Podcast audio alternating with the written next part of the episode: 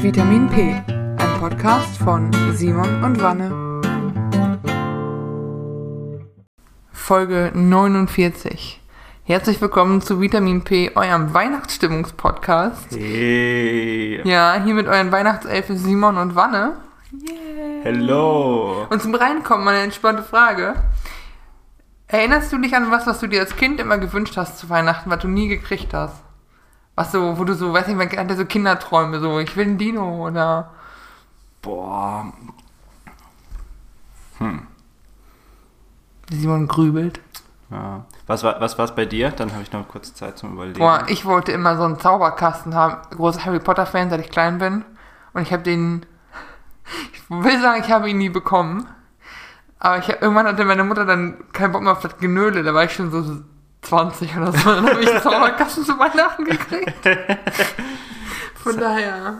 Das heißt, es wurde noch erfüllt dann zum Schluss. Genau, meine Schwester hat sich immer, immer gesagt, kennst du noch mein Model, diese so Puppenköpfe, so groß, wo man denen die Haare machen konnte. Ist auch eher so ein Mädchen, den gebe ich zu. Ja. Ähm, ohne das jetzt zu gendern oder so, aber Stimmt, das darf man ja heute gar nicht mehr. Heute man darf man ja gar nicht mehr sagen, oh, das ist ein Mädchending. Ja, ich meine, auch Jungs können dem Ding die Haare kämmen. Es ist ja physisch möglich, aber ich glaube, die Interessen sind da eigentlich anders verteilt in vielen Fällen. Egal. Lass uns diese, Ja, ey, diese. Dose der Pandora nicht öffnen. Ähm, meine Schwester wollte so und hatte so in meinem Modelkopf und ich, meine Zeit natürlich modisch immer wieder voraus, hatte der dann einen Sidecut geschnitten und meine Schwester nervte immer rum mit, wenn du, Vanessa hat, hatte meiner meinem Model den Sidecut die Haare abgeschnitten und dann hat meine Schwester im selben Jahr, wo ich meinen Zauberkasten bekommen habe, dann selber eine neue mein Modelpuppe gekriegt. Also, meine Mutter hat einfach gesagt, ich habe keinen Bock mehr, komm hier, nimm. Ja. Und hat sie damit gespielt? Nein. Mann, ey, voll enttäuschend, dass sie damit 17 da nicht mal mitgespielt hat. Ey, ich habe mit meinem Zauberkasten gespielt, da Ja. glaubt man dran. Richtig, das war ein gut investiertes Geld auch. Absolut. Ich muss gestehen, bei mir scheitert es einfach daran, dass ich überhaupt keine Ahnung mehr habe, was ich mir als Kind gewünscht habe. Was? Ja, also ich habe äh, ich hab eigentlich so keine Kindererinnerungen. Ach so, musste, mussten dein Bruder und du auch keine Wunschzettel oder so schreiben? Ja, doch, aber ich weiß nicht mal, was da drauf stand. Also weißt du, wie ich meine? Das Ja. ist, ich, ich weiß nicht, ob das, ob das irgendwie so einzigartig ist, aber ich habe das Problem häufig, ich kann mich an überhaupt nichts aus meiner Kindheit so erinnern. Bist, also, nimm das nicht persönlich, aber bist du mal auf den Kopf gefallen, Hertha? ja, sorry, sorry, ich habe schon richtig Lochgehirn und erinnere mich immer an nix. Nee, Ach, ganz ehrlich, wenn du jetzt, wenn du mich jetzt fragen würdest, keine Ahnung, was war so ein einschneidendes Erlebnis im Kindergarten? Ich habe keine Ahnung. Überhaupt Aber keine hast du noch so Ahnung. Erinnerungen an den Kindergarten, so Kleinigkeiten oder so? Nee. Ich weiß, dass wir einen. Kassettenrekorder hatten, wo immer Bellando drauf lief. Bailando. Ja. Bailando. Und ich weiß noch, Und das hat, das hat dich dann nachhaltig geschädigt, willst du mir sagen? Ich denke bei dem Song immer noch im Kindergarten. Genau wie, boah, das hat mich richtig genervt. Ich war in einem richtig doofen Kindergarten, katholische Trägerschaft bei uns im Dorf. So. Und jeder hatte doch so einen, so einen Platz, wo man seine Jacke hinhängen konnte und seine Schläppchen angezogen hat. War das bei euch auch so? Ich habe keine Ahnung. Das ist okay, egal. So, in meinem- in meinem Kindergarten hatten die so geometrische Formen und so. Ich war ein gelbes Viereck im Kindergarten. Bei meiner Schwester, Du hast ein gelbes Viereck. meine Schwester hatte irgendwie so einen Clown oder so ein niedliches. Die war in einem viel cooleren Kindergarten als ich. Aber ich war in der Sonnengruppe und ich war ein gelbes Viereck. Ja, aber nee, Quadrat. ich, ich kann es ja nicht sagen. Also ich glaube, die einzigen Sachen, die man so weiß, sind irgendwann, wenn so Eltern oder sowas erzählen. So neulich haben zum Beispiel meine Eltern erzählt, neben wem ich in der fünften Klasse saß. So, dann war das auch wieder so, Das weiß ich auch nicht mehr. war das auch wieder so okay. Oder ich, ich meine, ich weiß ja auch aus der Schulzeit dann wieder ein bisschen mehr so. Ja, Ja. da habe ich, dann- habe ich dann mehr Erinnerungen daran, aber ist jetzt auch nicht, ich könnte auch nicht mehr alles da so dazu sagen. Also nur so einzelne halt Erlebnisse. Erinnerst du dich noch an Zettelchen schreiben in der Schule? Nee, was ist das? Also wenn du halt, du konntest ja nicht, wir hatten damals kein Handy in der Schule, also so Unterstufe und so. Ja.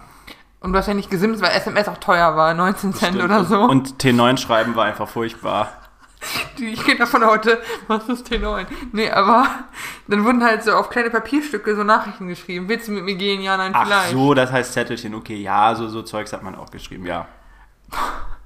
Ich weiß, bei uns ist im Matheunterricht mal ein Zettelchen abgefangen worden und die Lehrerin war nett genug, das nicht laut vorzulesen. Es war kein von meinen Zettelchen, aber... Natürlich nicht. Nee, nee, nee, nee, ich hätte wirklich. Ich habe. Ich habe. Du. Ich, ich war damals schon hoffnungslos Single, von daher. Nee, nee, nee. Also ich habe nie Zettelchen in der Schule geschrieben. Also für andere Sachen. Also so. Ja, ja, du kannst dich da jetzt versuchen rauszureden, aber. Wer bringt den Schnaps mit heute Abend? Das waren meine Nachrichten. Oh Mann. Ja gut, die konnte man dann auch laut vorlesen, da hat man direkt wenigstens eine Antwort bekommen. Nee, ich meine, ich weiß, ich weiß schon auch so viele Sachen, die wir in der Schule äh, gemacht haben. Und da waren auch schon, waren auch schon heftige Sachen so dabei. Ich glaube, glaub, da darf man heute gar nicht mehr. Ah doch, ich glaube, man darf darüber sprechen. Das ist doch bestimmt verjährt, oder? Also wir hatten. Okay, warte, warte, warte, warte, was? Wenn du nach Verjährung fragst, habe ich ein bisschen Angst. Ja, ich weiß nicht, wie das ist. Wie ist das denn mit so Sachbeschädigung? Also Sachbeschädigung gab es bei uns viel, aber, oh, ja. aber so mehr oder weniger äh, absichtlich. Also wir hatten mal mit so einem Besen hatten wir mal so ein Loch durch die Wand gemacht zum anderen Klassenzimmer, weil halt wirklich aus so Rehgipsplatten und so Zeugs bestand. Aber da finde ich, äh, sind die selber schuld. Ja, also wenn du deine Wand aus Rehgips baust zwischen Klassenzimmern, dann erwartest du, dass das passiert. Ja. Bei uns hat mein Abiturjahrgang, das war das, das war das Jahr, wo der Simpson-Film rauskam. Und dann gab es halt irgendwie, bei den Filmen gab es eine Szene, wo Homer Simpson so ein Schwein an der Decke langlaufen lässt. Spider-Schwein. Mhm. Ja. Und der Abiturjahrgang dachte, es ist witzig, hatten so eine gelöcherte Decke in der Aula, da so ein wirklich so ein Plastikschwein reinzustecken. Und die Schulleitung hat dem Hausmeister verboten, das zu entfernen, dass das da als Mahnmal hängt, dass die wissen, ihr kriegt das nicht wieder da merkt man halt auch wirklich manchmal, wie unpädagogisch Lehrer sind. Also das hat doch genau den, Oppo, der hat doch genau den entgegengesetzten ja, Effekt. Das ist doch kein ey, Mal, Mal, das finden alle cool und witzig in ja, der das Klasse. hat eine Schüler-VZ-Gruppe damals. das war das Schwein aus der Aula vom IOG. Das war auch noch meine alte Schule, das war auch in der katholischen Schule und so, aber ja. Boah, ey, Schüler-VZ hatte ich auch nur ganz zum Schluss und dann war es schon wieder uncool, weil dann mhm. kam schon Facebook. Also oh, ich hatte das so genau ich war so ein Kind der Generation dazwischen. Nee, SchülerVZ. Ich glaube, ich bin so 2000. Ich hatte, nee, ich hatte das relativ früh, meine Freundin das alle hatten. Und dann, ja, dann kam Facebook. Aber ich bin nie auf Facebook. Ich auch nicht. Ich, ich, ich habe, weiß nicht, viele von meinen Freunden, die so daheim geblieben, also die noch zu Hause wohnen, die haben alle auf Facebook und sind da viel in Kontakt miteinander. Da habe ich letztens, äh, schrieb mich eine Freundin an, ob ich das auf Facebook gelesen habe von der und der Freundin, weiß nicht, die heiraten oder keine Ahnung, sowas halt. Ja. Kriege ich null mit, weil ich auch nicht mehr auf Insta bin. Ne, ich habe auch. Ich habe ich hab dann irgendwann. Äh, Facebook war auch mein letztes äh, soziales Medium. Danach Echt? hatte ich. Äh, ja, also. Also so, ne, also so mit soziales Medium meine ich jetzt so die, wo man mit Freunden verbunden ist und ja. irgendwelche Sachen posten. Also, weil, weil, wenn ich jetzt zum Beispiel, keine Ahnung, auf, auf Reddit oder so surfe, dann mache ich das ja nicht, weil irgendwelche Freunde ihre Urlaubsbilder nee. oder sowas äh, posten, sondern ja, um einfach lustige Videos zu sehen. Also auf TikTok und Insta dasselbe, ja. Ja, ja, aber bei, bei Instagram sind ja noch viele mit ihren Freunden verbunden und dann ja. posten die, wie schön ihr Leben am Strand ist. Ey, ist wirklich so. Das, äh, es gab jetzt Facebook-Leaks und so, aber es gibt ja wirklich Empirie dazu, dass junge Menschen sich deren Gesamtstimmung und die, die psychische Konstitution verbessert, wenn sie Insta vom Handy werfen. Und ich muss sagen, ich bin jetzt nicht mehr, ich falle nicht mehr unter junge Menschen im engeren Sinne, mit meinen fast 30, aber ich habe es auch gemerkt, dass Insta vom Handy besser ist für mein Gehirn. Ja, ich, ich meine, mir hat das sich noch nie entschlossen, aber ich glaube auch, was bei mir nie eingesetzt hat, ist dieses äh, System, dass wenn du was postest und du kriegst dann irgendwie so Likes oder andere Formen der Anerkennung, dass das irgendwie sich in so Glückshormonen ausstrahlt. Also ich saß da noch nie und habe gedacht, oh, dieser Post von mir hat jetzt 45 Likes.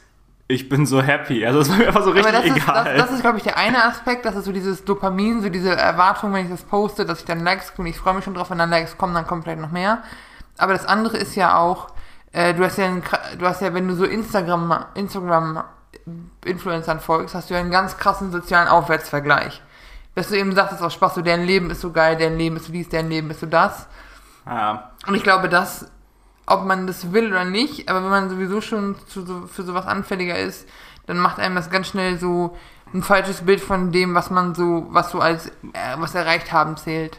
Aber Vanessa, ist nicht das Vanlife auch was für dich? Boah, Vanlife gar nicht, aber ich könnte mir vorstellen, auf einem Hausboot zu wohnen. Auf dem Hausboot? Ja, Hausboot ist so das richtige Level an Exzentrik für mich. Da habe ich so vier Corgis mit Schwimmwesten und Hütchen, so Matrosenhüte. Oh Gott, ey. Ja, sorry, aber ich wäre die verrückte Hundelady bei uns im Freundeskreis. Ja, das, das, das okay, werde ich, ich Da kann man nicht mal von Werten sprechen, das ist ja schon, der Prozess ist schon in Gange. Das ist auch der Grund, warum Freunde von uns ihrem Hund so einen Apple-Tag angehängt haben, damit die ihn orten können, weil wenn der weg ist. Ja, aber das ist ja praktisch, also. Ja, wenn der weg ist, ich weiß nicht, ob die es brauchen, weil die, die, wenn dieser Hund verschwindet, rufen die zuerst bei mir an. Warte, wo ist der Hund? so rum meintest du das? Gib unseren Hund, wir rufen nicht die Cops. Das ist nicht euer Hund, der sieht nur so ähnlich aus, ja, das ist jetzt mein Hund. Denkst du, du könntest so einen Hund verführen? So mit so Leckerlis? Und dann Diesen Hund, ja.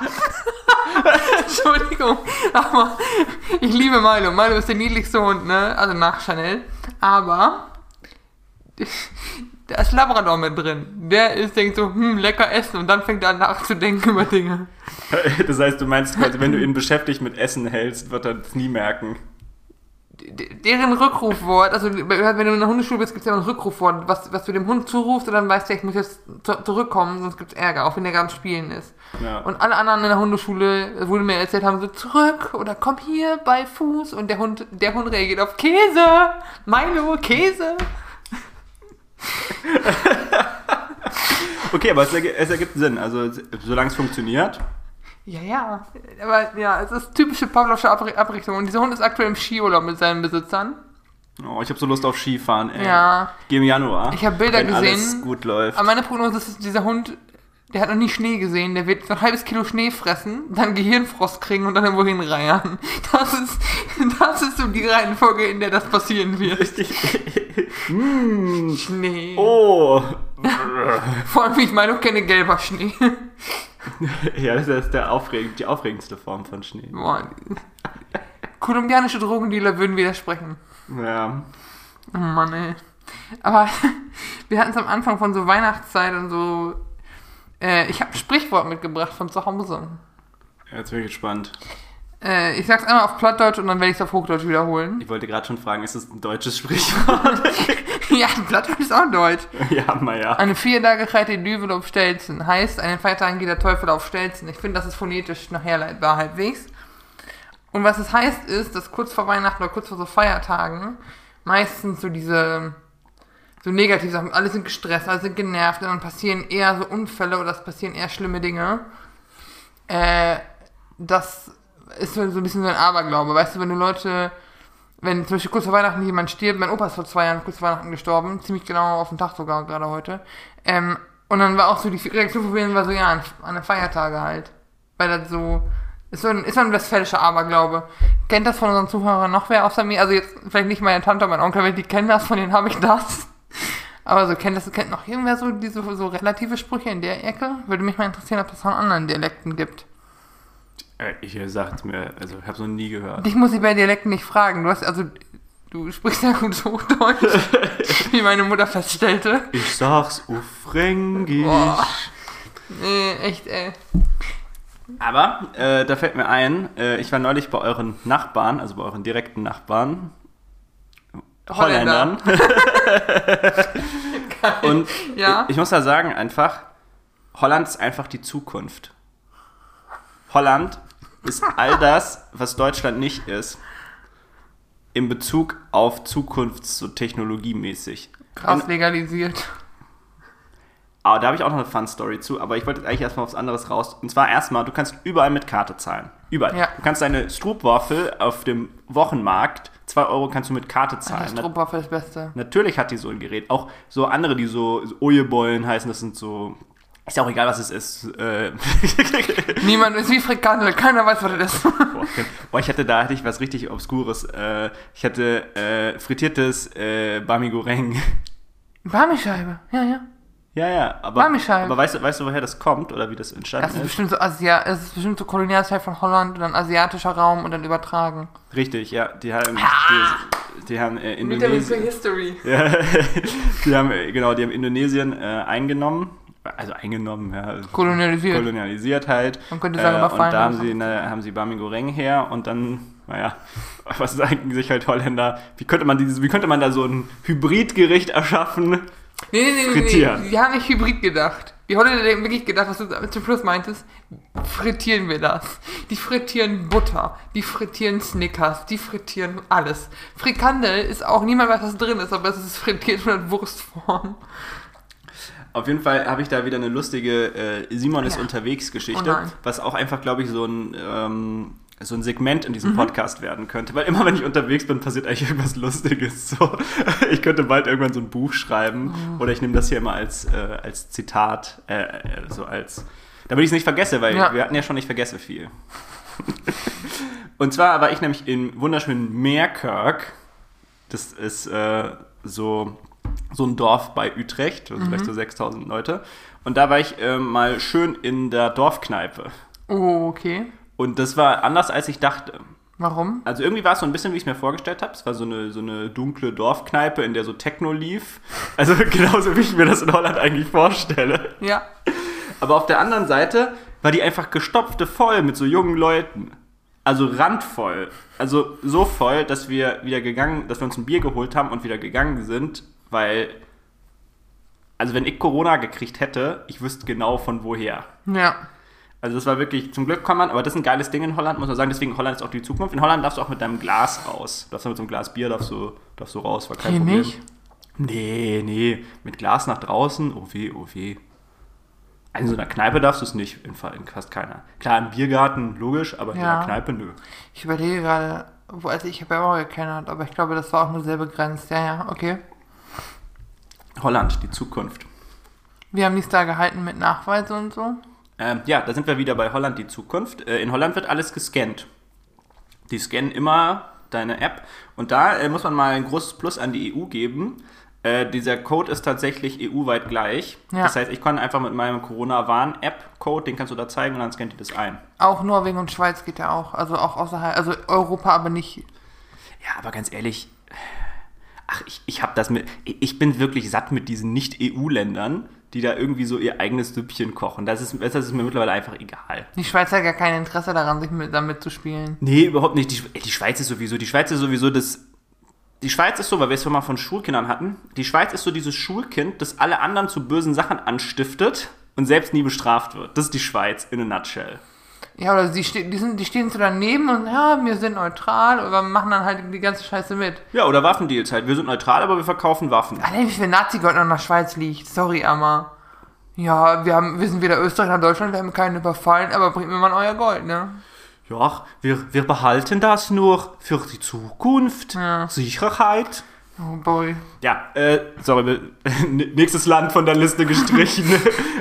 Ich habe letztens schon überlegt, wie kann ich nach diesem Podcast nicht mal nach Russland. Gut, Russland ist für mich eh kacke. China ist auch raus. vielleicht, vielleicht sollten wir so ein äh, Vitamin P im Dialog anbieten, wo wir mal so eine Person einladen aus so einem gefährdeten Gebiet. Wir fangen mit Osnabrück Wir fangen mit an. Osnabrück an. Nee, sorry, sorry, sorry, sorry, wir hatten Hannah schon mal hier im Podcast, die ja aus Hagen kommt ursprünglich. Ja. Das ist auch hart, hartes Pflaster. Aber da haben wir nicht drüber gesprochen, also es war ja kein, genau, da kein könnt, Dialog. vielleicht, vielleicht müssen wir das nochmal. Ja, wir möchten mit euch über Osnabrück sprechen. Meldet euch doch bitte. Ich würde auch unheimlich gerne mit Leuten reden, die so aus dem Ruhrpott kommen, also Pottpott, so Duisburg, Gelsenkirchen, hast du nicht gesehen. Ja. Weil ich da, oder Essen, weißt du so, weil ich da das gerne Ja, verstehen würde. Ich war mit dem Fahrrad von Köln nach Leverkusen gefahren. Mhm. Das war auch irgendwie lustig, weil man fährt so am Rhein entlang und es ist eigentlich ganz schön, ganz schön und du fährst so lang, aus Köln raus, bla bla bla bla. Und irgendwann hast du einfach so ähm, Bayer, so ein Riesenwerk direkt am Rhein die ganze Weile Ja, rein. shit, ne? Und dann weißt du so, ah, jetzt bist du in Leverkusen. Ich glaube, da geht auch eine Zugstrecke lang, weil ich da schon mal vorbeigefahren bin. Das ist so krass. Das ist, aber das ist so lustig irgendwie, weil also dieser Kontrast ist einfach Ja. so heftig. Und äh, das ist, da ist nicht viel, nichts dazwischen oder so, ne? Da endet Köln und dann beginnt eigentlich Leverkusen. Ja, aber das ist ja, das ist, sorry, aber das ist ja der, der, der ganze Deal vom Ruhrpott. Du kannst von Dortmund bis nach, was weiß ich, Bochum durchfahren und siehst zwischendurch nicht viel Land. ja. Boah, da gibt's so einen, da gibt's so einen Namen, so einen Begriff für, ich hab's wieder vergessen. Äh, So einen Begriff für so zusammengewachsene Städte. Die Zersiedelung des ländlichen Raumes. Nee, das, das ist bei uns zu Hause, ey. Ey, bei uns zu Hause gibt's so viele Hyopies. Was, was für den Frankfurter, die für die Oberrat-Leute hier in Frankfurt, so die Initiative gegen den Flughafenausbau ist, ist dem Westfalen oder dem Fall dem Münsterländer so sein, nicht noch so ein Windkraftwerk. Vor allem nicht für die Bayern. Weil die Bayern die Trasse nicht wollen und die wollen die, sollen die Bayern das bei sich aufstellen. Dann wir gesehen, dann ma- ja.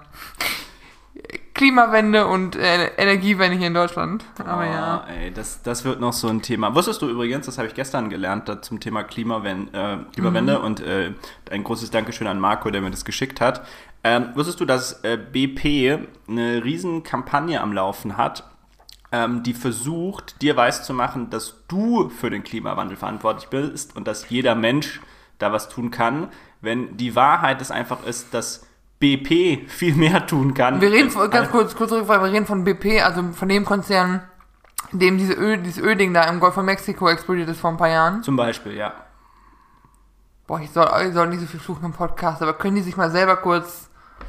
Ja, aber die haben da, die, die, die investieren da Millionen jedes Jahr in diese Kampagne. Ne? Die haben dann so einen so einen CO2-Rechner, mit dem du deinen Fußabdruck berechnen Aber glauben kannst. die, jemand ist dumm genug, sich zu denken, oh, wenn ich was ändere. Es funktioniert. Ganz ehrlich, wenn du glaubst, dass du durch zum Beispiel weniger Fleischkonsum die Erde rettest, ja, dann muss ich dir leider an der Stelle auch einfach mal sagen, nope. Ich Nee. verstehe, du bist da sehr, man ist da sehr vorbildlich und man spart dann eine Menge CO2 ein.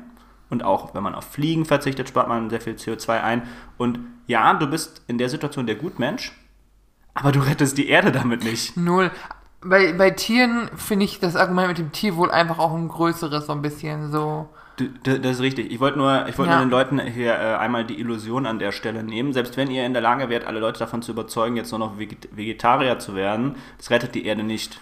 Ja? Nee, ich also finde- wenn ich BP finde auch- und Exxon und so weiter, wenn die so weitermachen. Ich finde auch, also du, du kannst das nicht auf den Einzelnen runterbrechen, Verzeihung. Aber ich finde es trotzdem gut, wenn Leute sich Mühe geben. Meine Mama hat zum Beispiel dieses Jahr Weihnachten entschieden, dass sie die Geschenke nicht alle einpackt, sondern in so Geschenktüten macht, die man wiederverwenden kann.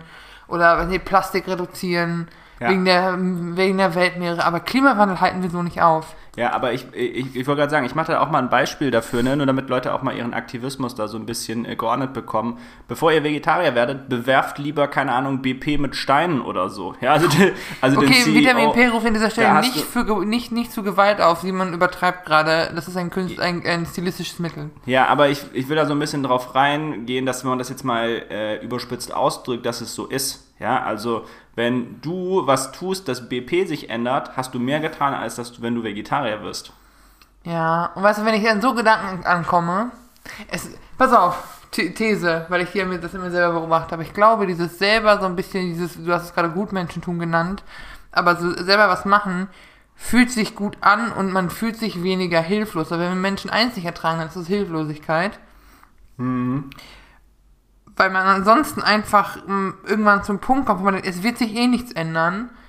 Es ist eh alles für den Arsch und man ansonsten in Fatalismus rutscht. Ich glaube, das ist für viele auch, also ich merke es gerade bei mir, wenn ich drüber rede, Stichwort Vitamin T, P, der Therapie-Podcast, äh, dass das für mich so ein Ding ist von, vielleicht wenn ich was ändere, weil die, weißt du, du wirst, also BP wird sich jetzt, die sind ein profitorientiertes Unternehmen, die werden nichts machen. Und die Staaten greifen da nicht ein und und und. Glaubst du, der Klimawandel ist noch aufzuhalten? Oder es ist, glaubst du, dass wir diese Ziele erreichen, die wir uns seit Jahren stecken? Nee, äh, aber weil ich auch glaube, dass wir die falsche äh, Herangehensweise haben, äh, stellenweise. Also das, das Problem ist, und das wird halt in diesem Video sehr deutlich, ich werde das auch verlinken, äh, das Video, da sind auch die ganzen Studien zu mit drin. Ähm, das war halt irgendwie so 72 Prozent äh, der Treibstoffausstoße äh, wird von wird von Ener wird zur Energiegewinnung wird das gemacht. 72 Prozent. Ja, also wenn man so ein Gefühl bekommt, wo wir sind und damit ist noch also die Ernährung und ähnliches macht oder der individuelle Mensch macht viel weniger. Also zum Beispiel auch mal ein Beispiel zu bringen: Ein Obdachloser in Amerika hat einen äh, CO2-Fußabdruck, wenn man den mal umrechnen würde, ne, auf das, was das Gesamtland verbraucht auf die Einwohner von 8 Tonnen. So, der hat kein Haus oder irgend sowas, ja. Aber das ist, wenn man das einfach nur mal runterbricht jetzt Ja. dafür. Der fliegt auch nicht irgendwo hin, ja. Ähm, und deswegen, das, also so kann es halt nicht weitergehen.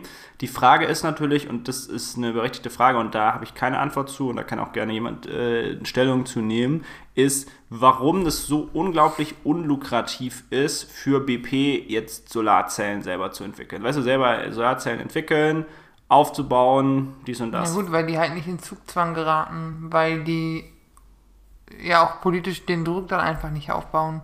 Ja, aber für mich ist interessant, warum es so unattraktiv ist. Weil, also mal um ein Beispiel zu bringen, BP hat äh, 2019, glaube ich, oder 2020 äh, neue Ölreserven erschlossen und dafür ungefähr 10 Milliarden Dollar ausgegeben. 10 Milliarden Dollar kannst du eine ganze Menge auch in Forschung bewirken, auch im Aufbau von nachhaltigen Energien. Aber es wäre für mich total interessant, da mal den, also das hat, ja, hat jemand durchgerechnet, ah, bei BP, dass es so unattraktiv ist. Ähm, das wäre auf jeden Fall mal interessant zu wissen. So, Ja, boah. wo, die Stimmung gerade schon unten ist. ja. Ich habe sie, ich nicht, ob sie schon geschrieben habe, weißt du, wer gestorben ist? Mal abgesehen von Mirko Nonchev und so, aber weißt du, Steven. Was ist das denn für eine Frage? Weißt du, wer gestorben Alter, ist? Alter, Alter. Mein Musical-Herz hat geblutet. Stephen Sondheim ist im November gestorben. Ja, Blick. Sag, kennst du West Side Story? nein. Noch nie gehört. Gehört, aber ich weiß nicht, was Okay. es ist. Es wird wahrscheinlich ein Musical sein, wenn du schon so fragst, aber ich ja, habe aus keine den Ahnung, was die 50er, Handlung ist. 60er, aus dem Musicalfilm, sehr gut. Da hat er zum Beispiel die Musik für geschrieben. Ich war mit Freunden von uns im Theater vor zwei Jahren, vor Corona. Wir haben ähm, Sweeney Todd gesehen, eines der ersten Musicals, die ich sehr li- geliebt habe, äh, schon vor 10, 12 Jahren, äh, auch von ihm. Äh, auch massiv große Komponisten unserer Zeit beeinflusst, neben Lin-Manuel Miranda, der Hamilton und In the Heights geschrieben hat, auch Jonathan Larson, Jonathan Larson, der Rand geschrieben hat. Also jemand, der sehr viel Impact hatte und sehr viel bedeutet hat dieser Szene und ich fand es ein bisschen traurig. Ich habe es erst im Nachhinein mitbekommen und ich war da ein bisschen traurig, muss ich sagen. Ich habe Hannah schon gefragt, ob wir einen Sondheim-Marathon machen, weil irgendwie, weiß nicht, wenn du so für die Tech-Nerds zum Vergleich, die ganzen Leute, die sich gedacht haben, boah, mit Steve Jobs ist uns jetzt voll der Visionär verloren gegangen, das ist das, was ich bei Stephen Sondheim gerade so ein bisschen habe. Wie, wie alt war der denn, wenn ich fragen darf? Der war schon älter. Also allein, allein ähm, West Side Story ist in den 50er, 60ern, da hat er schon mitgeschrieben. Da muss er schon mindestens mal 20, 30 gewesen. Also der ist, ich denke mal, auch so 70, 80 gewesen. Also ist jetzt nicht so, nicht wie Jonathan, Jonathan Larson, der mit 70, äh Gott, mit 40, 30, 40 gestorben ist, sondern der war auch schon älter so ein Semester. Aber der war einfach jemand, der sehr gut auf seinem Gebiet war, auch so mit Leitmotiven und Komposition schreiben und Texte auch. Und es war sehr, es ist ein bisschen sad. Ja. Ich merke, dass dir das sehr nahe geht. Ja, weil das halt jemand ist, der so viel beeinflusst hat und der so für viele, Le- in, wenn du so Musical-Nerds hast, was bei den Techies so ein bisschen Apple versus Microsoft mal war, wo heute, Ja, ist auch nicht mehr so. Ja. genau, ist, ist das so ein bisschen bei den Musical-Nerds viel, sehr vereinfacht, aber sehr viel Andrew Lloyd Webber versus Stephen Sondheim. Bei Andrew Webber kennt man mehr, also Cats, Phantom der Oper, bla bla bla. Ja, Phantom Stephen- der Oper kenne ich. aber mal. Stephen Sondheim hat die besseren Sachen geschrieben einfach.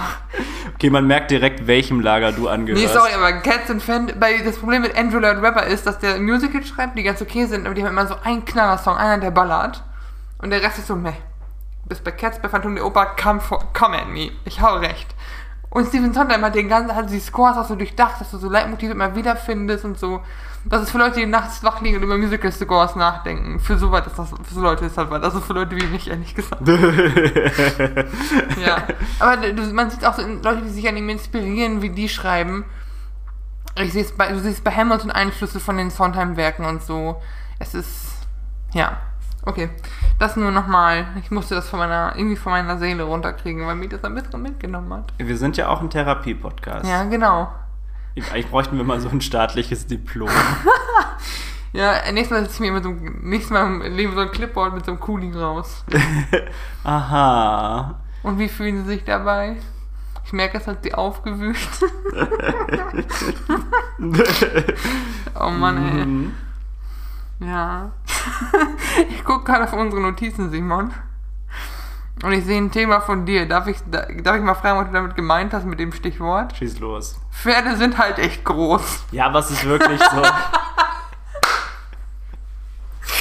Was ist mit dir? Das ist halt ein Pferd. Ja, okay, okay, pass auf, pass auf. Wir, wir machen mal. äh, Was denkst du, wie schwer ist so ein großes Pferd? Boah, Gewicht kein Plan. Aber die wiegen halt sau viel. 600 Kilo. Vanessa, siehst du, hier wird genau in die Falle getappt. Von Pferde sind halt echt groß. Pferde sind halt wirklich groß und so richtig große Pferde wiegen eine Tonne.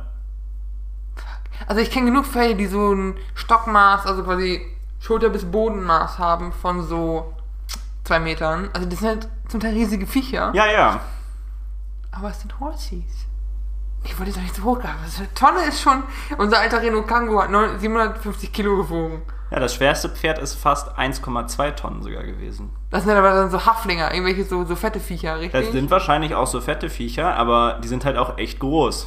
Damn. Ja, weißt, weißt du was? Ich glaube, man denkt zu viel so an Reiterhofferien und an so Ponys. Und dann, wie schwer kann so ein Pony sein? Aber Ponys sind halt auch so chonky. Die sind halt Ja, man. Pferd.ra. Also, weißt du, die sind halt auch nicht eigentlich leicht. Ja, ich glaube, man denkt auch immer, weil da so kleine Mädels drauf sind, denkt man immer so, ja gut, ich bin ja viel größer als dieses Mädchen Mhm. und damit ist dann das Pferd im Verhältnis viel kleiner. Aber das stimmt, nicht, Pferde sind einfach richtig groß. Ja. Bist du schon mal auf dem Pferd geritten? Ja, ich hatte mal Reitstunden. Oh. Die habe ich zur Kommunion von meiner Patentante bekommen. Und Zehn war, Reitstunden. und war gut? Ich hatte da Spaß dran, aber ich bin nicht drauf hängen geblieben. Anders als meine Schwester, die dasselbe Geschenk bekommen hat und dann auch so in Reiterferien war. Meine Schwester war so ein Pferdemädchen. Ich war kein Pferdemädchen früher. Ja, das, äh, ja, ich auch nicht eingeschätzt. Aber ich- Manchmal überrascht sich, was für Leute früher Pferdemädchen waren. Ja, das stimmt, aber ich finde, das Umgekehrte überrascht dich nie. Nein! nein. Ja, ja, das sind wirklich so, Tommy Schmidt sagt immer so, die Mädchen mit den 600 Feinleitern und 500 Highlightern, die in der ersten Reihe sitzen und alles mitschreiben, in der Uni und in der Schule. Das sind so Pferdemädchen. Oder die so, wenn die lesen.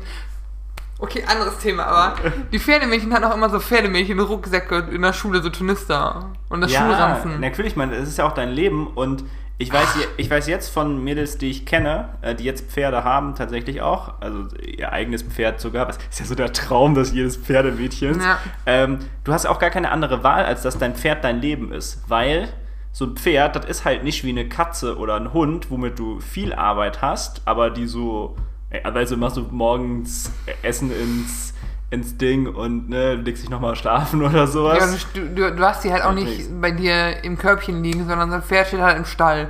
Richtig, und dann muss es halt, das muss bewegt werden entsprechend, das muss gefüttert werden, das ist wahrscheinlich den meisten klar, aber du musst natürlich dahin fahren, es muss sauber gemacht werden, dessen Stall muss sauber gemacht werden, es muss abgetrocknet werden, wenn es geregnet hat, weil du musst dich ja bei Regen auch bewegen, logischerweise, es kann ja nicht dann im Stall stehen bleiben den ganzen Du Tag. ruinierst mir gerade meinen Traum, dass ich einen Pony möchte. Äh, ich hatte mal ein Seminar auf so einem Pferdehof äh, in, in, in Bad Homburg, ja. Und das war, das war ziemlich lustig, ähm, weil die haben so, das die hatten vielleicht so 30 Pferde oder so, 20 Pferde, also wirklich ein Riesenhof war das auch. Äh, die hatten übrigens auch so eine Pferdetrockenanlage. Das war richtig So ein lustig. riesen, so ein begehbarer Föhn für Pferde oder was? Nee, nicht Föhn, äh, Infrarot. Okay. Krass. Ja, also so ein bisschen wie diese, kennst du die Höhlensonne? Mann. Ich glaube, das heißt, das ist so ein Kasten, so ein Kasten, den kannst du dir so vor die Nase stellen, wenn deine, wenn deine Nase so zu ist und dann so mit Infrarot wird die so erwärmt. Ich kenne nur diese roten, diese Rotlichtlampen, wenn du so Küken ausbrütest oder so, machst du die da drauf, damit die nicht kalt werden, wenn da keine Mutterhenne mit drin ist. Ah eine- ja. Ey, das ist übrigens so lustig. Äh, so äh, weibliche Hühner, die haben wirklich überhaupt keine Elterninstinkte. Denen sind ihre Eier eigentlich richtig egal. Hühnchen. Nee, Ich finde ja Küken auch süß, aber das ist echt. Und es gibt sogar manchmal, hat man beobachtet, bei Hühnern gibt es so Beziehungen, wo der Hahn dann dieses Ei so wieder unter die Henne schiebt. Im Sinne von, Alter, brüht das Ding aus. Hier fehlt jemand. Wirklich, wirklich so, so weibliche Hühner, die haben überhaupt gar keinen gar keinen Instinkt. So, oh, mein Kind. Das haben die einfach Nope. nicht. Shit, ey. Das ist ziemlich lustig. Aber haben Pandas das nicht auch nicht? Denen ist doch auch alles egal, deswegen sterben die aus. Pandas sind sowieso zum Aussterben, verdammt. Äh, Und dann sage ich jetzt mal kurz was. Oh jetzt, jetzt, können, jetzt, ich hab können, mal losgetreten, Entschuldigung. jetzt, können alle WW jetzt können alle WWF-Aktivisten mal kurz weghören oder so, aber die, die traurige Realität einfach zu Panda-Bären ist, die sind einfach evolutionär echt hart benachteiligt und ich sage euch jetzt mal kurz warum, ja.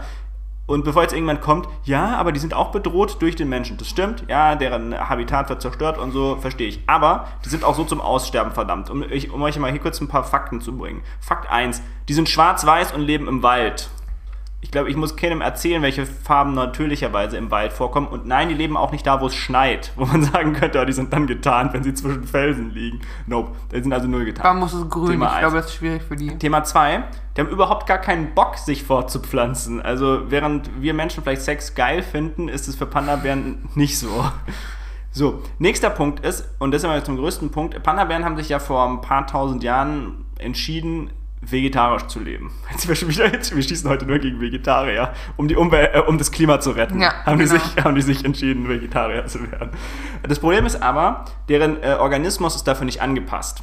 Das heißt, die essen, und ich, wenn ich das richtig in Erinnerung habe, äh, im, im Zoo ist, die müssen, ich, ich war mal im Zoo in San Diego, da haben die das alles erklärt, die müssen, glaube ich, so 14 Kilo Bambus am Tag essen und die scheiden fast alles davon wieder aus. Weil sie, die können da gar nicht viele Nährstoffe draus gewinnen. Aber die müssen dann halt so viel essen, dass das bisschen, was sie da rausziehen können.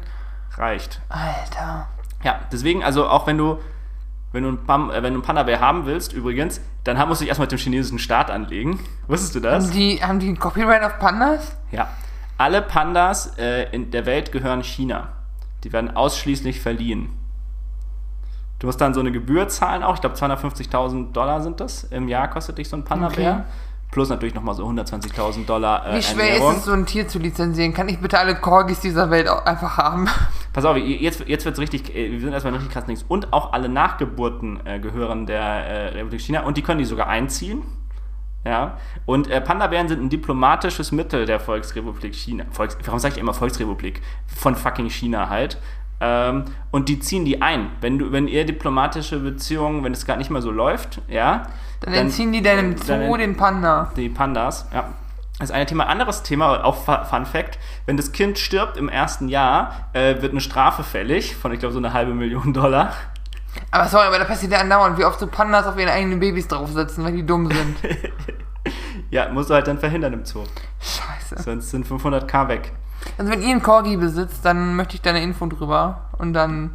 Ach, du möchtest dein eigenes Lizenzverfahren also aufmachen. Das Problem ist halt, äh, warum China das machen kann, ist, weil China das einzige Land ist, in dem Panda-Bären, also wo die herkommen. Ja, wenn das so ist, dann hat die Queen Patent auf Corgis, weil die ist ja auch so ein Corgi-Fan. Ja, aber du kannst ja Corgis bei dir zu Hause züchten. Äh, die Queen hätte das machen können, damals, bevor Corgis sich verbreitet Ja. haben. Und das ist ja das, was China gemacht hat. China ist ja quasi hergegangen und hat gesagt, ah, ihr wollt alle Panda-Bären, hör mal an, es gibt, und es gibt deshalb auch keinen frei lebenden Panda-Bären im Moment. Die leben alle irgendwie in Gefangenschaft oder in Reservaten. Die, die gehören alle China. Äh, äh, sorry, es gibt außerhalb Chinas gibt es keinen freilebenden. Okay, Das ist okay. das Ding. Also, ja.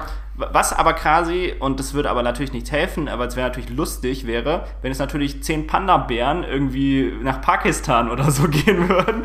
Da gibt es zwar keinen Bambus, ich weiß, aber ein fiktives Beispiel. Die würden nach Pakistan jetzt alle auswandern und dann würde die da jemand großziehen. Dann gäbe es das erste Mal Panda-Bären, die nicht wahrscheinlich der Volksrepublik China bekommen. Wobei ich wette, China würde einmarschieren in Pakistan für ihre Panda-Bären. Das würde mich Alter, nicht wundern. Also die würden die quasi zurückfordern, aber wenn, wenn du dem nicht nachkommen würdest, würden die die machen. So, aber wir hatten es davor eigentlich von was ganz anderem. Ja, aber ich habe ein anknüpfendes Thema zu diesen mafiösen Verhältnissen. Schieß los. Was ist der Zoll eigentlich für eine Mafia? Der Zoll. Nee, sorry, sorry, sorry, ich habe Streit mit dem. Zoll. Es ist unfassbar. Was hast du denn mit dem Zoll angestellt? Also ist kein Streit, die haben schon gewonnen, aber ich reg mich trotzdem immer nicht auf. Seit irgendeinem Gerichtsurteil, irgendeiner Gesetzesänderung muss ich jetzt ein, also auch Zoll bezahlen für so kleinen Scheiß. Also, also ich habe mir jetzt keinen Maserati gekauft im Ausland, sondern ich habe bei einem Stimmt, das ist, sonst bezeichne ich das auch immer als kleinen Scheiß. So ein Maserati. Nein, nein, nein, aber das, das ist ja, das ist ja, das ist ja was, wo ich verstehe, dass da Zollgebühren fällig werden. Aber dieses Limit, was man sonst hatte, also du kannst XY an, an Waren bei einem bestellen, ist ja gefallen. Du musst alles verzollen jetzt. Naja, wo ist ich gar nicht Ich bestellt. habe aus Amerika bestellt. Ich habe äh, einen YouTube-Creator, ich finde die sehr witzig, die beiden. Und ich habe mir da, die haben so Tassen. Ich habe mir Ja. zwei Tassen bestellt. Kein hoher Warenwert. Und der Zollwert war, also ich hätte Zoll bezahlen müssen, so 1,80.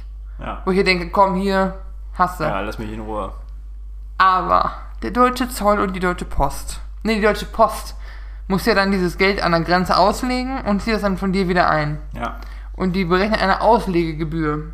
Nee. Und die ist in 80% der Fälle höher als die Gebühr sich an sich. 1,80 Euro wollten die von mir haben für den Zoll. Ich habe 7,80 Euro bezahlt. Nein. 6 Euro 6 Auslegegebühr. Euro, verdammte Post, Alter. Pass auf, ich stelle mal eine gewagte These auf. In Holland wäre das nicht passiert. Ich weiß nicht, aber Ich, ich glaube schon, in Holland hätte, gäbe es, und ich sage jetzt mal wirklich, ich habe seit diesem Urlaub, habe ich absolut äh, höchste äh, ist denn Respekt auch mit denen? vor, vor Holland. Ähm, in Holland gäbe es safe ein Online-Portal, wo du das hättest andingsen müssen, dann wäre dir so die 1,80 bezahlt und das wäre durchgegangen. Weil die Und sind einfach auf einem ganz anderen Level und wir können echt Glück haben, dass die vielleicht bald überschwemmt werden oder, äh, dass sie so uns klein, oder dass sie so ein kleines Land sind, weil die sind uns in allen möglichen Sachen überlegen mittlerweile.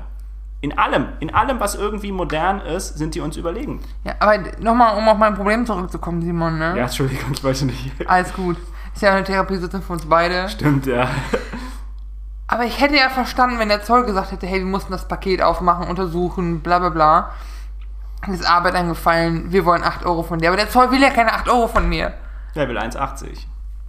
Und die DHL ist so ein Spacko-Verein. Was ist das denn? Und jetzt könnte man natürlich sagen, äh, ich habe es von einer Packst von einer, nicht Packstation, sondern von einer Poststelle abgeholt, also Postfiliale am Hauptbahnhof, auch gruseliger Ort, ne? das ist die zweitunfreundlichste Poststelle, die ich je erlebt habe. Die unfreundlichste ist in Oberrad. Egal. Gibt es überhaupt freundliche Poststellen? Ja, ich habe schon nette erlebt. Echt? Ja. Das erinnert mich, ich würde das kurz einstreuen ja. gerne. Äh, Das erinnert mich, ich hatte so ein Erlebnis mit der Bahn neulich. Und zwar äh, haben wir ein Gruppenticket gebraucht. Ja, du hast erzählt. Und Gruppentickets muss man ja unterschreiben. Ähm, also da muss das ist auch ein geiles Konstrukt eigentlich. Und das ist auch nicht ausgesetzt während Corona. Also auch während Corona muss dann noch jeder Einzelne unterschreiben. So, ich hätte keinen Kugelschreiber dabei. Was macht man? Ich gehe zu diesem Schalter dahin und sage zu dieser Dame, ja, ich würde gerne, äh, ich bräuchte, haben Sie einen Kugelschreiber? Ähm, können, äh, ich muss gerne das Gruppenticket unterschreiben. Ja, ich habe einen Kugelschreiber, aber ich kann Ihnen den nicht geben. ich sage, wie Sie können mir den nicht geben? Ich darf Ihnen den nicht geben. Und dann sage ich so, na gut, dann ist ja jetzt okay, dass ich hier nicht unterschreibe. Nee, das machen Sie auf Ihr eigenes Risiko. Dann sage ich so, bitte was? Dann sagt die ungelogen, ja, was soll ich denn jetzt machen? das kannst du dir gar nicht vorstellen. Das kannst du dir einfach nicht vorstellen, was da manchmal abgeht. Ich glaube, es ist gar nicht, wenn du halt von deiner, von deiner Company zu so Sachen angehalten wirst, dass du das nicht rausgeben darfst und so. Ja, aber ey, Deutschland, Deutschland ist dem Untergang nahe. Und ich rede jetzt nicht so von Tilo Sarrazin-Untergang, Schwachsinn, sondern wir, wir machen uns selber vollständig kaputt durch die eigene Dummheit. Nächstes Mal gehst du zur Poststelle, weil da habe ich, als ich da war, habe ich noch an diese Geschichte gedacht, die du mir erzählt hattest, weil da sich mein Kuli geliehen hat. Und dann, und dann hast du einen bekommen da oder hast du Nee, einen die, mitgenommen? nee, so eine Lady neben mir wollte irgendwie einen Kugelschreiber für irgendwas haben und die hat den bekommen. Hast du nochmal Glück gehabt, oder? Du, ich kaufe meine Tickets auf, auf der App, aber ist auch egal. Aber man kann auch nicht alle Tickets in der App kaufen. Das ist das Gruppenticket geht nicht. Ja, das ist doch so behindert. Entschuldigung, Entschuldigung aber Ja, das ist doch einfach Unfug. Ja, aber du, De- Deutschland ist am Ende. Deu- Deutschland ist einfach am Ja, Ende. komm, das ist mal nicht ganz so Ja, okay, kommen wir zu. Aber äh, nee, ganz kurz, ganz kurz zum Thema, äh, die- die Holland ist uns voraus und alles ist am Ende. Ich war verzeiht von, von ein paar Tagen. Das ist schon Grund genug. Nee. Und ich wollte da in H&M und in so ein Schmuckgeschäft, weil ich was für unsere Ver für die Verkleidung brauchte fürs Krimi-Dinner, wo wir Freunden waren. ja. Und dass ich vergessen hatte, ist, dass die überall 2G-Nachweise wollen. Ist ja fair, habe ich ja. Ja. Ich gekramt, ihr die App gezeigt, wie ich das von Batschi kenne. Und die hat es nicht nur, nicht nur, die hat nicht nur angeguckt, sondern auch gescannt. Mhm. Und sie hat sogar nach einem Perso gefragt. Ja. Mega geil. Also wirklich so im Chibo an, am, oben am, an, der, an, der Paulus, äh, Paul, an der Pauluskirche Römer da, dann äh, am H&M an der Konsti und bei diesem Schmuckladen auf der Zeil, alles. Und jetzt äh, bestärkst du nur so krass mein Argument. Weißt du, wo das vor vier Wochen auch schon so war? Holland. In Holland. Und jetzt setze ich noch einen drauf. Äh, Die Holländer, die müssen da auch gar keine Plastikkarte rausholen für ihren Perso, sondern das ist einfach in der anderen App, wird es quasi so cross gematcht. Und dann zeigt er einfach noch den anderen Teil her und dann hat er fertig alles gezeigt. Das war nämlich das Ätzendste, dass jemand einem Perso kramen muss. Ich hatte ihn am Ende in der Tasche, aber stell dir vor, du fährst einen Perso, da bist du ja schon auch verraten verkauft. Ja. Ja. ja, es ist krass. Willkommen in der Zukunft. Und was mich dann aber geschockt hat, also ich fand es gut, dass sie das auch kontrollieren und so und auch im Restaurant, wo wir waren, haben sie es kontrolliert. Was ich aber noch krasser fand, ist, dann war ich in diesem Schmuckladen und guckte so nach draußen und dann waren da so eine Gruppe an vier Mädels. Boah, lass sie so unser Alter sein. Ende Ja. 20, Anfang 30. Nee, wie Nachweis? Ja, sie müssen 2G. Ja, aber ich bin getestet. Nee, sie müssen schon 2G-Nachweis haben. Ja, dann nicht. Und die sahen jetzt nicht aus wie so Schwurbelulas. Das waren ganz normale Leute. Ja, Und das ist was mich so ein bisschen schockiert, wo ich denke so, Aber aber, wann- was ist denn mit denen? aber das ist doch die Antwort auf, wer sind die 30 Prozent? Und da kommen wir zu einem persönlichen Hobby, das ich mir gerade gemacht habe. Und äh, ich würde da gerne noch meine Kampagne für auch starten hier Ja. an der, an der Stelle. Und zwar mache ich mir gerade, ich stelle mir gerade sehr stark die Frage, wer sind diese 30 Prozent? Wer sind diese 30 Prozent, die ungeimpft sind? Weil wir haben, glaube ich, häufig auch ein verzerrtes Bild. Wir denken, das sind diese Leute, die aktuell mit dem Wasserwerfer abgefrachtet werden und die irgendwelche Schilder haben und Aluhüte tragen und so Zeugs. Aber das, das ist ein Teil davon. Ja, irgendwo zwischen Jute, Ute und äh, Nati Rolf. Also so da, so, weißt du, so Querdenken-Heinis. Das ist das, Genau. was man immer denkt. Genau, aber die machen keine 30% der Bevölkerung aus. Ja, das, äh, davon bin ich überzeugt und das äh, entwickelt sich langsam auch so. I've done my research, Vanessa, und es entwickelt sich langsam so. Quelle, vertrau mir, Brudi. Es kristallisiert sich so raus. Nee, Spaß beiseite. Ähm, die, die SZ hat dazu eine sehr schöne, ja, ist keine Artikelserie, aber die hat immer wieder Artikel dazu, wo die sich genau mit solchen Menschen beschäftigen. Und weshalb ich jetzt sage, äh, ich mache das gerade so ein bisschen zu meiner persönlichen Kampagne, ist, ich glaube, wir als Mitglieder der Gesellschaft aktuell haben das in der Verantwortung, ähm, diese Menschen zu überzeugen. Weil wir haben keine andere Wahl. Wir werden nicht in die Normalität zurückkehren, indem wir uns noch weiter über die aufregen. Ja? Wir werden nicht in die Normalität zurückkehren, indem wir einfach abwarten. Und wir werden auch nicht in die Normalität zurückkehren, indem wir hier sitzen und hoffen, dass irgendwann so ein Wunderdings kommt. Ja, so, mhm. so weiß nicht, so die, die Pille gegen Corona oder sowas in dieser Art. Ja. Das wird nicht funktionieren, sondern wir müssen Menschen dazu bewegen, sich jetzt impfen zu lassen. Und um das zu tun, habe ich es mir eben jetzt als Selbstaufgabe auch gestellt und ich kann jeden nur dazu anregen, ähm, sich, sich zu verstehen, wer diese Leute sind. Wer diese Leute sind, wie die ticken ja, und wie wir dann auch hergehen können, um auch die zu überzeugen. Weil es ist der einzige Weg aus meiner Sicht, wie wir diese Pandemie bekämpfen. Es bringt nichts, falsch gesagt, es bringt wenig, ja, wenn wir uns jetzt alle boostern lassen. Ja, natürlich müssen wir das machen. Ja, Booster, ich will das jetzt nicht, ich will jetzt nicht sagen, dass Booster nichts bringt. Aber der Booster wird uns nicht in die Normalität zurückführen. Wenn sich jetzt alle 70 Prozent, die aktuell geimpft sind, boostern lassen, genau kommen, da, wir trotz, ja, kommen wir trotzdem nicht in die Normalität zurück. Wir kommen nur in die Normalität zurück, indem wir uns jetzt 10 Prozent dieser 30 Prozent, äh, also sorry, 10 Prozent Punkte, sorry, 10 Prozent Punkte der 30 Prozent jetzt auch schnappen und versuchen zu überzeugen. Nur dann kommen wir in diese Realität wieder zurück. Und DSZ hat einen super Artikel dazu und ich, ich würde gerne einfach über den kurz sprechen, weil das ist so ein interessanter Einblick. Ähm, da geht es um, um zwei Leute, verheiratetes Pärchen, äh, beide mit, ich glaube, Diplom war das noch zur damaligen Zeit, ähm, und die sind so im Bauwesen tätig. Ich glaube, die sind so was wie so Bauingenieur, so in diese mhm. Richtung. Also nicht Architekten, aber so die, die zeichnen, so diese, diese Statik-Sachen machen die so ungefähr. Also zumindest sagen wir mal, äh, die haben durchaus akademische Berufe in, in der Hinsicht. Ähm, und sind da, sind da jetzt dran. So, und die sind auch ungeimpft. Und die kommen da mit so einem, mit so einem Vergleich, also sie stammen aus dem Osten, also DDR-Zeit, ähm, und die kommen da mit dem Vergleich, dass sie damals zur DDR-Zeit ähm, zwangseingezogen worden, oder zumindest der Mann wurde zwangseingezogen zum Militär. Das war eine furchtbare Zeit, eine furchtbare Entscheidung. Ja, und, das und sie sagen, es fühlt sich für sie genauso an, ja, dass die quasi gezwungen werden, das jetzt zu tun und dass es eindeutig die falsche Entscheidung ist und dass Rebellieren ja die bessere Entscheidung wäre. Ne, weil das ist ja das ist der Rückblick, mhm. den sie machen. Sie sagen halt, rückblickend auf die DDR, ja, Zeit wäre es besser gewesen, das zu verweigern. Ja, was sie dann, die sind dann eingeknickt unter dem Druck, sagen sie. Und das wollen sie jetzt nicht. Diesmal wollen sie nicht unter dem Druck einknicken. Und ja. ähm, das ist ein unglaublich interessanter Einblick, finde ich, in die Psyche dieser, dieser Menschen auch. Ja? Die sagen, ich, ich biege mir das so zurecht, dass ich eine vergleichbare Situation habe, denn das wird effektiv gemacht. Ja, die Situation wird zurechtgebogen, indem man sagt, der Zwangseinzug fühlt sich so an wie die aktuelle. Aber meinst du, dass das für den eine kognitive, aktive kognitive Entscheidung ist, das so zurechtzubiegen? Oder es ist eher so, weil ich nicht das Gefühl habe, dass die das selber für sich als Ausrede wahrnehmen. Nein, nein, sie nehmen das nicht als Ausrede, weil sie, für, die, für die ist das ungefähr das Gleiche, aber es, es benötigt trotzdem den kognitiven Sprung. Es bedeutet, äh, in der Schule würde man sagen, äh, es äh, benötigt eine Transferleistung. Genau, aber die Frage ist dann doch, wo diese Transferleistung herkommt. Naja, diese Transferleistung kommt aus dem äh, ursprünglichen Wunsch, sich nicht impfen zu wollen.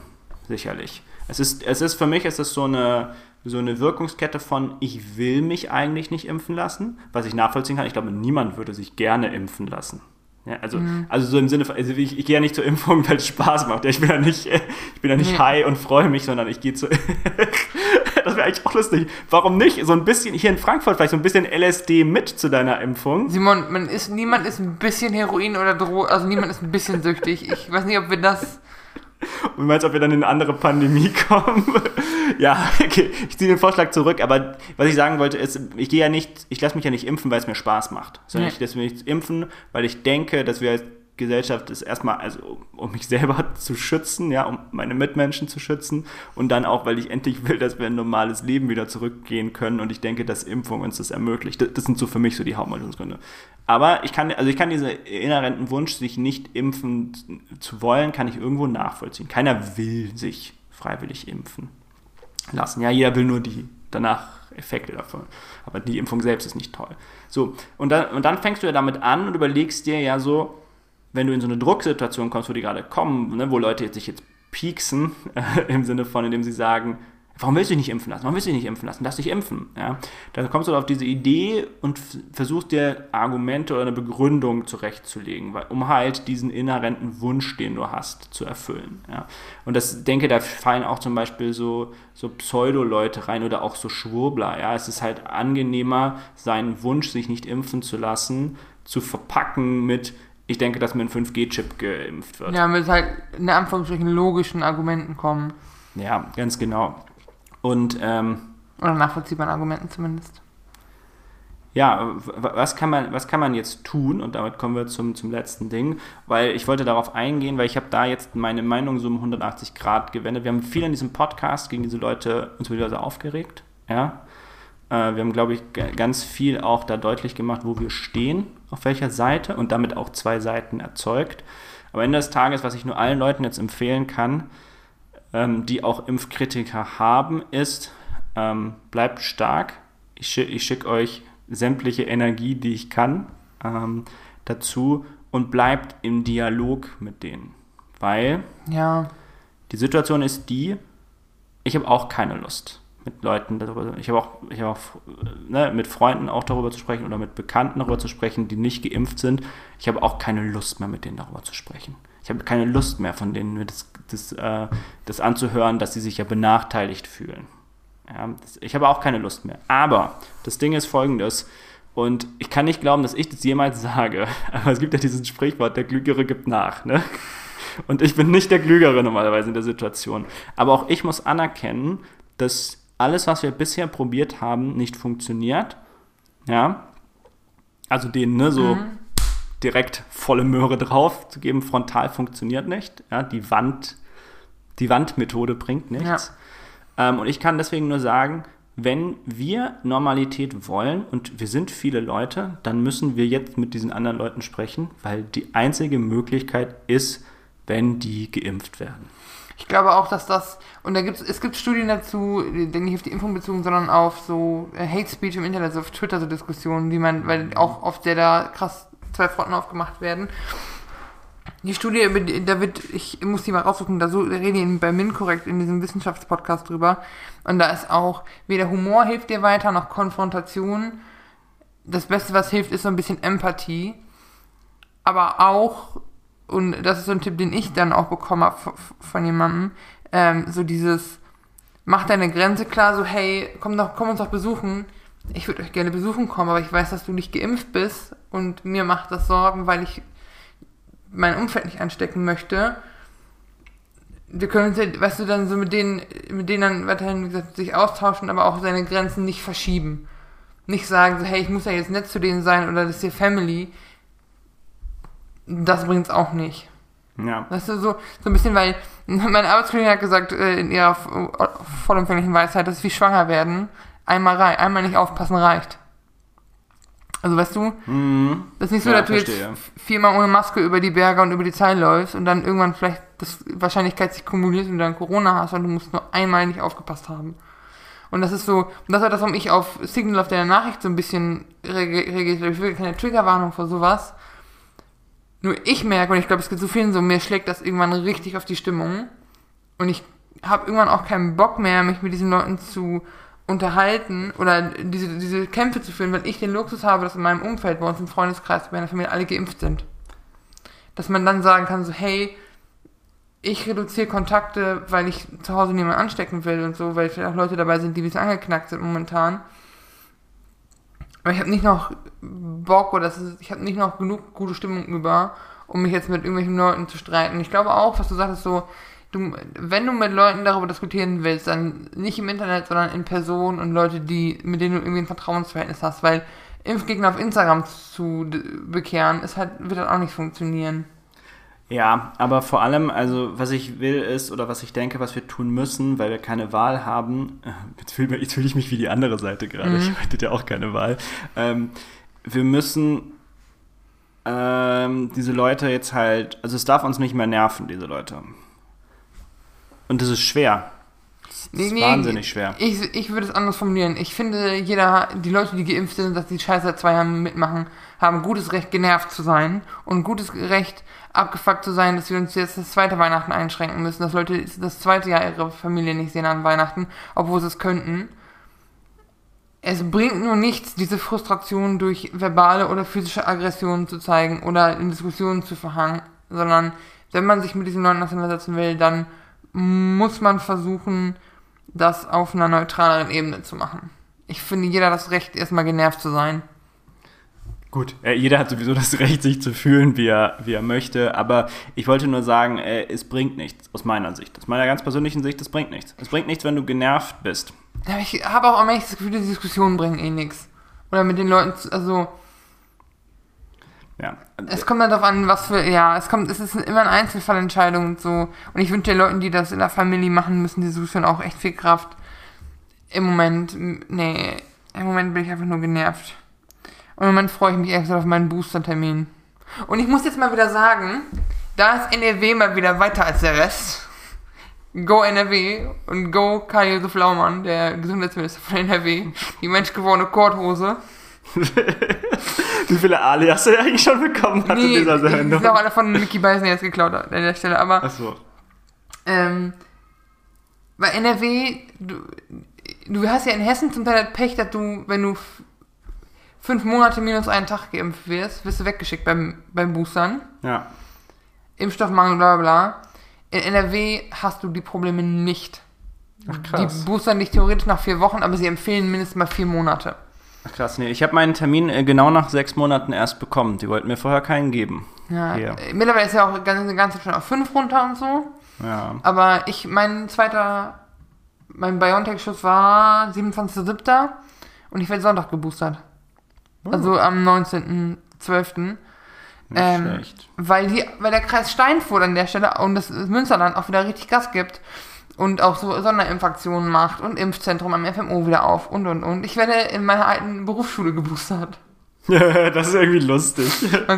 Also die technische Schule nebenan, nicht die kaufmännische und so, aber ähm, und ich habe auch gemerkt, so mit meiner Familie war das auch wichtig, dass Weihnachten alle geboostert sind, die bei uns zu Hause rumsitzen und die Luft wegatmen.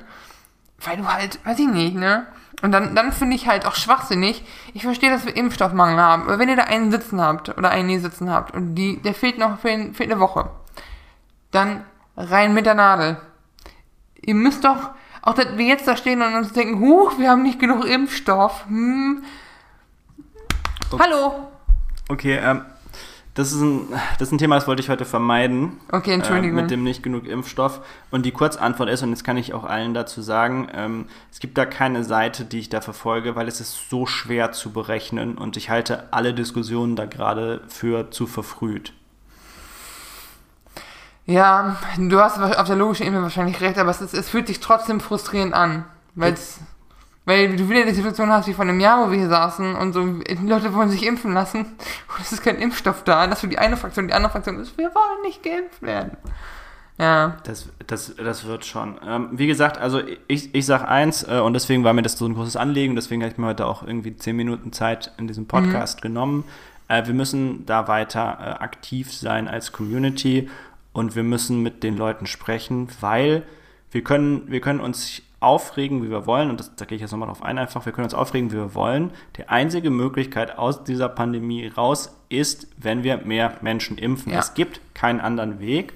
Und ähm, ich fühle mich so ein bisschen witzigerweise, und das ist jetzt eine harte, äh, harte Abschweifung, aber ich erinnere mich, ich habe mal so ein Zitat gelesen, dass, dass zum Beispiel Greta Thunberg, äh, die, hat ja, äh, die hat ja so ein großes Problem damit, dass die Lösung offensichtlich ist, aber keiner, keiner mhm. checkt so keiner checkt, aber keiner will es akzeptieren, ja. Und äh, so fühle ich mich da tatsächlich, ich kann da so eine gewisse Parallele jetzt auch einfach erkennen an der Stelle, weil die Situation ist die, wir können da, wir, wir können uns, und deswegen, ich will auch in keinem Podcast mehr darüber diskutieren, wir können uns so über diese Menschen aufregen und es wird sicherlich noch Leute geben, die uns provozieren werden. Ja, ich, ich erwarte nur noch, dass wir noch so User Kimmich 2 haben, ja, so eine, weißt du, so eine Situation, wo sich jemand so hinstellt, vielleicht sogar eine Person, die wir gerne mögen und mal zum Besten gibt, was sie so vom Impfen hält, ja, weißt du, wo man sich dann richtig aufregt. Ja, aber die meisten Sachen gehen ja mit, also ich habe auch viele Leute erlebt, die Impfskeptiker waren jetzt geimpft und geboostert sind und sagen, war die richtige Entscheidung.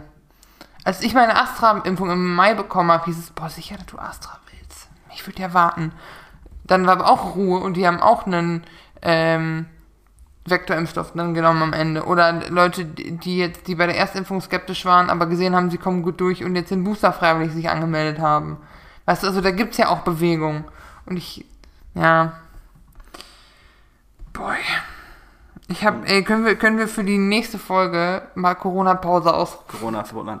Da kann ich dich äh, glücklicherweise jetzt schon äh, zuversichtlich stimmen, weil nächste Folge ist Folge 50. Uh. Jubiläumsfolge. Da, glaube ich, machen wir eine große Flasche äh, Shampoos auf. Nach fast vier Jahren. Fast vier Jahre ah. Vitamin P. Ähm, und ich glaube, da werden wir so eine Jubiläumsfolge machen. Mit Outtakes. Die, mit, mit Outtakes, mit, mit Rückblicken einfach auf, auf die ganzen Themen, die wir hatten. Ähm, und ja, da werden wir, glaube ich, nicht über sowas diskutieren. Ja. Soll ich zum Schluss nochmal mit einem schlechten Vergleich kommen und einem ganz anderen Thema? Oder hast du noch was? Ich, ich habe noch was echt Lustiges, weil ja auch Weihnachtssaison ja. ist, um, äh, um da einmal noch was Lustiges zu sagen, was ich entdeckt habe als Produkte. Und jetzt hat mir mal wieder die Socken ausgezogen, Vanessa. Und zwar, wusstest du, dass es jetzt Haushalts-Cocktailmaschinen gibt? Also eine Maschine, die mir selber Cocktails mischt. Ja. Aber dafür halte ich dich doch. ja, das.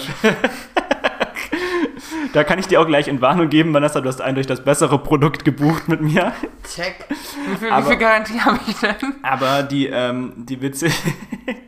Aber die witzige Sache ist die, also ganz kurz, was meine ich denn mit Haushaltscocktailmaschinen? Ähm, ich meine genau nicht diese Cocktail, äh, diese Großcocktailmaschinen, die man vielleicht schon mal gesehen hat. Das sind so riesige Geräte, die haben dann unten so zehn Tanks oder so und dann verschiedene Pumpen und können mhm. dann Cocktails mischen. Die meine ich nicht. Sondern es gibt welche, wirklich welche sehen ein bisschen aus wie Kaffeevollautomaten an der Stelle, also so von der Größe und auch mhm. von der Form her. Und da schraubst du dann halt deinen Whisky rein, oder deine Alkoholsorten schraubst du quasi rein und sagst dem, in der 1 ist Tequila, in der 2 ist dies und das. Und jetzt kommen wir zum obskuren Teil dieses Produktes. Wie kriegt man denn den Rest der Zutaten raus? Und da haben sie sich findigerweise überlegt, lass doch mal so Dinger verkaufen wie so Nespresso-Kapseln. Also das ist quasi so die... Wo dann so ein Limettenkonzentrat drin ja, ist oder was? Genau, aber halt so alles gemischt. So, so ja. weißt du, so, wenn du so ein Mai Tai hast, dann ist da so ähm, dann ist da so ähm, Mandelsirup drin, dann ist da vielleicht Orangensaft drin, da ist auch vielleicht Ananassaft drin, da ist vielleicht noch irgendwie ein bisschen Orangenaroma drin, um diesen Cointreau zu, ja. zu mischen. Und falls ihr jemand das auf der Weihnachtswunschliste habt, ich kann euch ein super Video zeigen von jemandem, der das, der das sehr ernsthaft reviewt oder versucht zu reviewen.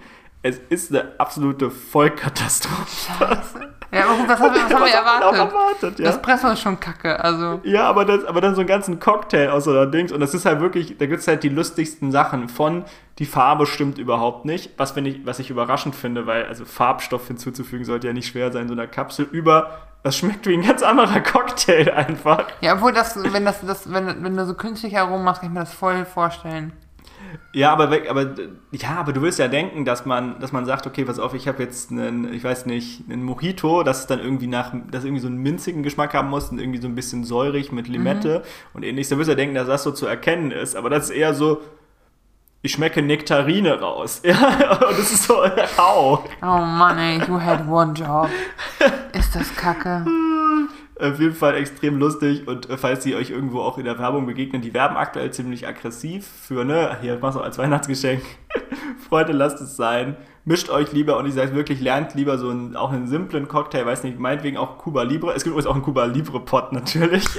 Aber das ist, ja, das ist ja lächerlich. Da ist ja wirklich nur Cola rum und eine Limette drin. Ganz genau, aber Ach, Freunde. es, es ist, wie es ist. Ähm, und da kann ich euch nur sagen, ja, lasst es sein. Wünscht euch was anderes zu Weihnachten. Äh, Ja. Wünscht euch ein gutes Cocktailbuch, wünscht euch gute Zutaten.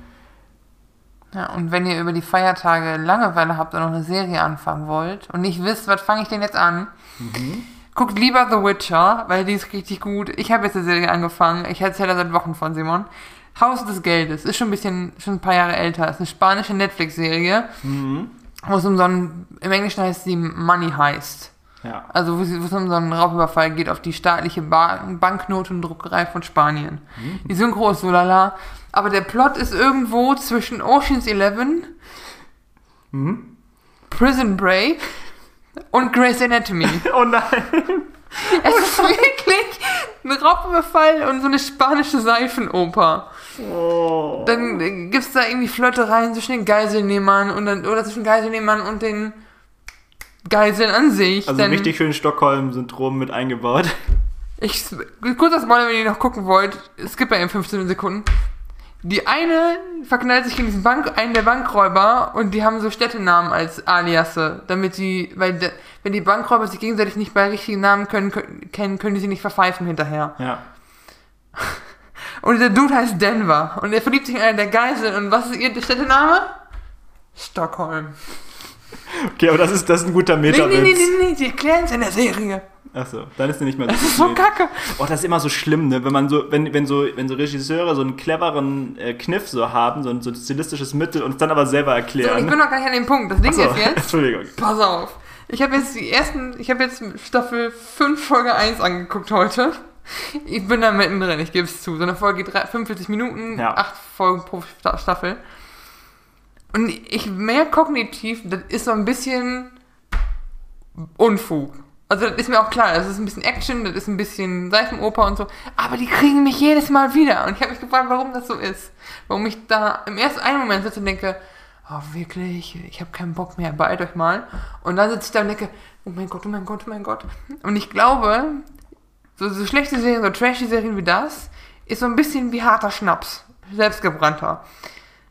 Weil es ist nicht schön, aber du bist ja auch besoffen von. Es nimmt dich auch mit.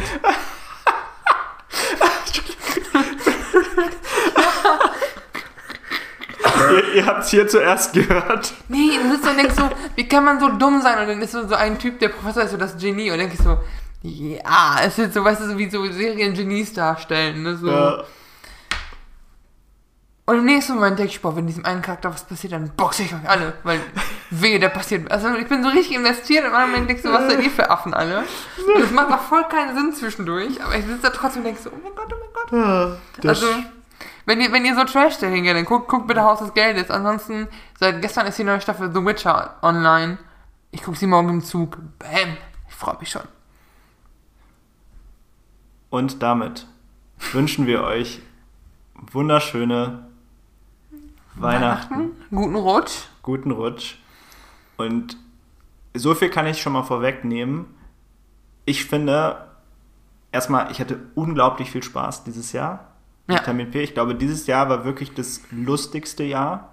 Ähm, wir haben auch ein paar gute Outtakes für die nächste Folge schon präpariert. Es gibt einfach Ich möchte die vorher hören, da war ein bisschen viel Unfug dabei. so zwischen den Zeilen passiert immer noch viel Gute. Ist, wo wir natürlich euch auch schon so das Beste rausschneiden, aber ab und an gibt es doch noch eine gute Äußerung. Ich glaube immer noch, dass wenn einer von uns, dass wir beide nie wieder für ein politisches Amt kandidieren können, wegen dieses Podcasts. Tatsächlich in der aktuellen politischen Landschaft, wo alle so aalglatt sein müssen, ja, denke ich auch. Also, sorry, Taliban just wanna have fun. Ist einer dieser Sätze, wo ich nicht weiß, ob der gut war, Simon. Aber okay. Ich Ja. hatte auch sehr viel Spaß dieses Jahr. Ich finde auch, denn so Regelmäßigkeit hat geholfen und äh, dass wir nicht nur ein Thema hatten, sondern auch so ein bisschen uns Freiheit gelassen haben zu springen. Ja. Wenn ihr Feedback Und- habt, schreibt uns super, super gerne. Und ja, wir möchten uns einfach mal ähm, groß bei, bei euch auch bedanken, Ja. glaube ich. Ja. Ähm, dass ihr, wir, wir können das sehen, es gibt da wirklich eigentlich, irgendwie sind die Statistiken so ein bisschen spooky. Ne? Man kann auch sehen, so wieder, wiederkommende Hörer und Mhm. so. Und ihr seid einfach wahnsinnig treu und hört immer wieder rein. Und das macht mich irgendwie sehr glücklich, auch zu wissen, dass es quasi Leute gibt, die diese, diese Push-Benachrichtigung bekommen und sagen, oh, eine neue Folge, die höre ich mir Direkt an. Die höre ich mir direkt, also die höre ich mir ne, am Tag XYZ an. Ähm, und wir können so viel, glaube ich, vorwegnehmen. Äh, nächstes Jahr wird, äh, wird ziemlich verrückt, denke ich, an der Stelle, weil das eine ist, wir haben Folge 50, für die wir einfach ein paar oh. besondere Sachen auch geplant haben, wo wir auch zurückblicken über 50 Folgen. Und es ist unvorstellbar. Ich finde, es ist unvorstellbar, dass wir 50 Folgen gemacht haben. Ja. Ja, das, das, kann, das habe ich noch gar nicht richtig verarbeitet. Das ist so das eine. Äh, und das andere ist, ich, wir haben noch so ein paar andere Ideen auch fürs neue Jahr, so, wie wir auch ein bisschen damit umgehen können, dass wir keine Gäste haben können. Ja, wir, also ich denke, so viel können wir vorausschauend blicken. Wir haben schon überlegt, was gibt es für Möglichkeiten, dass wir Leute zum Beispiel anrufen könnten, dass wir Leute virtuell zuschalten, wir überlegen natürlich auch, was sind so ein paar Tricks, dass wir die, dass wir die Sounds optimieren können. Ähm, ich weiß, dass Leute manchmal schon gesagt haben, dass sie ein lautes Brummen im Hintergrund in einer Folge gehört hatten, wenn der Kühlschrank ge gewummert hat. Ähm, ja, wir, wir arbeiten da beständig dran ähm, und ich kann so viel sagen, 2022 wird ein geiles Jahr werden. Und zwar für Vitamin P als auch für euch. Da bin ich überzeugt von. Ja, ich auch. Haut rein. Haut rein, Leute. Ciao, ciao. Tschüss.